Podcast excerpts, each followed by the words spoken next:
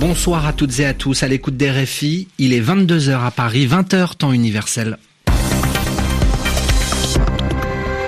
Adrien Delgrange. Et bienvenue à tous dans ce journal en français facile en compagnie ce soir de Zéphirin Quadio pour vous le présenter. Bonsoir Zéphirin. Bonsoir Adrien, bonsoir à tous. Au sommaire de ce journal international au Zimbabwe, les résultats de l'élection présidentielle de lundi devraient être connus d'un moment à l'autre. Pendant ce temps-là, le nombre de tués dans les manifestations d'hier est passé de 3 à 6 morts aujourd'hui. La mort en Afghanistan de trois employés d'une société française, trois hommes tués à Kaboul ce matin. Ils travaillaient pour le groupe Sodexo. Et puis en France, des températures très élevées jusqu'à 40 degrés. 66 départements sont en vigilance orange canicule. Voilà pour les titres. Bienvenue à tous. Le journal. Le journal. En français facile. Et on commence par euh, l'ONU qui convoque une réunion pour la paix au Yémen. L'information vient de tomber. La date est fixée au 6 septembre prochain. Ça se passera en Suisse, dans la ville de Genève. Alors les Nations Unies invitent euh, les différents acteurs de la guerre au Yémen à ce qu'on appelle euh, des pourparlers de paix. Pour l'envoyé spécial des Nations Unies au Yémen, Martin Griffiths, c'est une solution politique est possible pour mettre un terme à ce conflit dans le pays. Mais pendant ce temps-là, Adrien, il y a eu des, des frappes aériennes au Yémen. Des raids aériens de la coalition conduite par l'Arabie Saoudite ont fait au moins 26 morts et 35 blessés à Odeida, un port de l'ouest du Yémen sur la mer Rouge. Les raids ont visé le port de pêche de la ville tenu par les rebelles chiites Houthis. Pour rappel, la coalition a lancé il y a un mois et demi une vaste offensive pour tenter de prendre le contrôle d'Odeida où transite une très large part de l'aide humanitaire destinée au Yémen. Trois hommes ont été tués aujourd'hui en Afghanistan. Ce sont trois employés du géant français de la restauration collective, l'entreprise Sodexo. Ils ont été enlevés ce matin dans la capitale Kaboul, puis un petit peu plus tard, ils ont été exécutés. Le PDG de Sodexo, Denis Machuel, se dit profondément triste et choqué par cette tragédie. Les autorités afghanes, elles, qualifient les assassins de terroristes. Alors que sait-on à l'heure actuelle sur la mort de ces trois hommes? Écoutons Yelena Tomic. Il est très difficile à ce stade de connaître les circonstances exactes de l'enlèvement. Ce que l'on sait, c'est que les trois employés des cuisiniers de Sodexo, le géant français de la restauration, de nationalité malaisienne, indienne et macédonienne, ont quitté leur bureau dans l'est de Kaboul à bord d'un véhicule conduit par un chauffeur. Il est 8h30 du matin.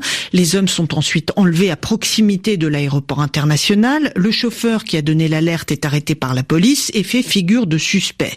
Les corps sont retrouvés à bord d'un autre véhicule moins de deux heures leur disparition dans les champs de Moussaï, à une trentaine de kilomètres au sud de Kaboul. Des informations confirmées par la représentation malaisienne à New Delhi. S'agit-il d'un acte terroriste ou d'un acte crapuleux?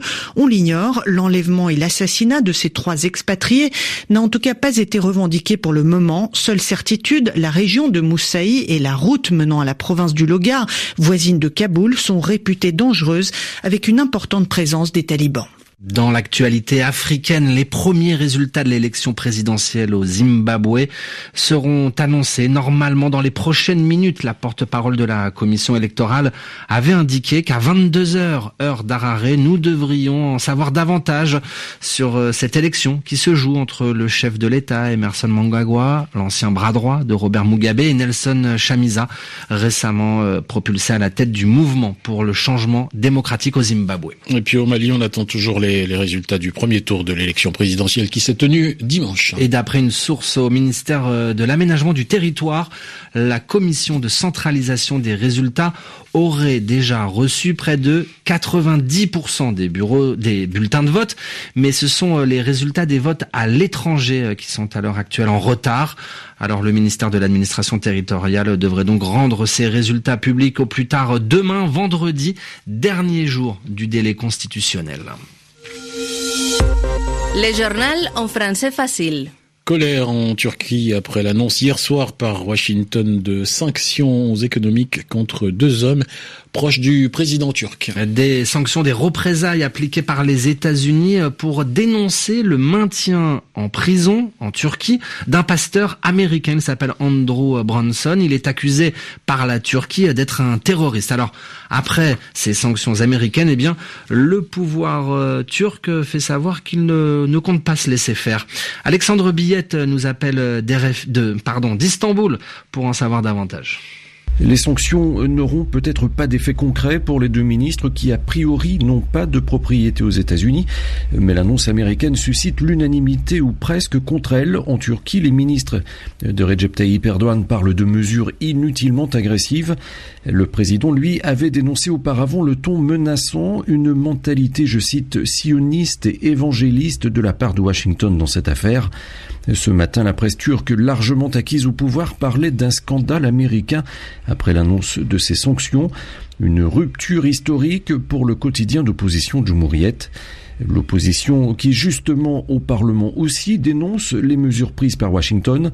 Le parti kémaliste CHP et le bon parti de Meral Akşener ont signé avec la coalition au pouvoir une déclaration conjointe de solidarité contre les menaces américaines. Un responsable du bon parti appelle même à répliquer en annulant le contrat géant de la Turkish Airlines avec Boeing et la saisie de la Trump Tower, un gratte-ciel du centre-ville d'Istanbul. Alexandre Biet, Istanbul, RFI. Le groupe américain Apple est devenu aujourd'hui la première entreprise privée à valoir plus de 1000 milliards de dollars en bourse. Un cap euh, symbolique franchi dans l'après-midi à la bourse de New York. Alors Apple, cette entreprise américaine connue pour avoir bousculé, voire révolutionné le monde de l'informatique, avec notamment ses ordinateurs, téléphones et autres tablettes.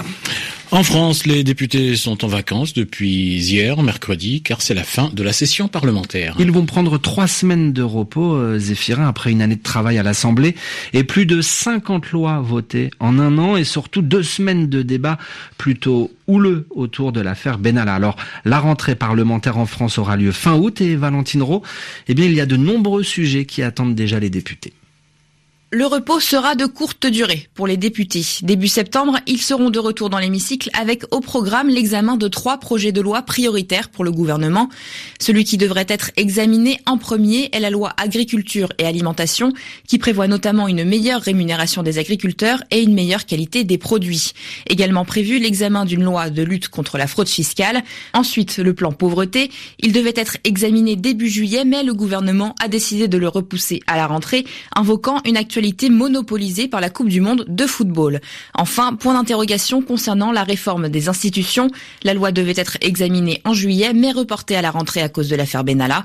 L'opposition veut en profiter pour tenter de faire capoter la révision constitutionnelle, contre laquelle elle était vent debout dès le départ. Face à la contestation, le gouvernement n'exclut plus aussi fermement d'abandonner son projet de réforme constitutionnelle, mais espère malgré tout faire voter les mesures les plus décisives, comme la réduction du nombre de parlementaires et la limitation du cumul des mandats d'ici à la fin de l'année. Les précisions de Valentine Rowe. Au Chili, les fabricants de papier toilette dans le collimateur de la justice. Les deux principaux producteurs de papier toilette du pays sont accusés par la justice eh bien, de s'entendre sur les prix de vente du papier toilette. Du coup, ils doivent maintenant rembourser leurs clients. Chaque consommateur va recevoir environ la somme de 9 euros de compensation. Explication d'Altine Lazage. C'est une histoire inédite au Chili qui pourrait devenir une norme. Les Chiliens ou les étrangers résidents permanents toucheront une indemnisation d'un peu moins de 10 euros de la part de l'entreprise CMPC Tissu, principal producteur du papier toilette. La justice l'a jugé coupable d'avoir constitué avec son concurrent SCA Chili un cartel entre 2000 et 2011. Les deux groupes, qui contrôlent 90% du marché local, se sont entendus pour fixer les prix pendant plus de dix ans. À l'issue d'une procédure lancée par des associations de consommateurs qui a duré trois ans, CMPC Tissu est aujourd'hui contraint d'indemniser tous les Chiliens âgés de plus de 18 ans. Au total, 130 millions d'euros de compensation distribués à 12 millions et demi de personnes. Cela représente 78% des bénéfices engrangés par le groupe pendant les années incriminées. Enfin, une dernière information, l'un des braqueurs les plus recherchés d'Europe, il s'appelle David Gras. Il avait été condamné en 2016 pour avoir euh, braqué une banque. Il avait euh, volé environ 8 millions d'euros. Eh bien aujourd'hui, il a décidé de se rendre après 7 ans de cavale. Il s'est présenté au greffe de la Cour d'assises du Nord de la France.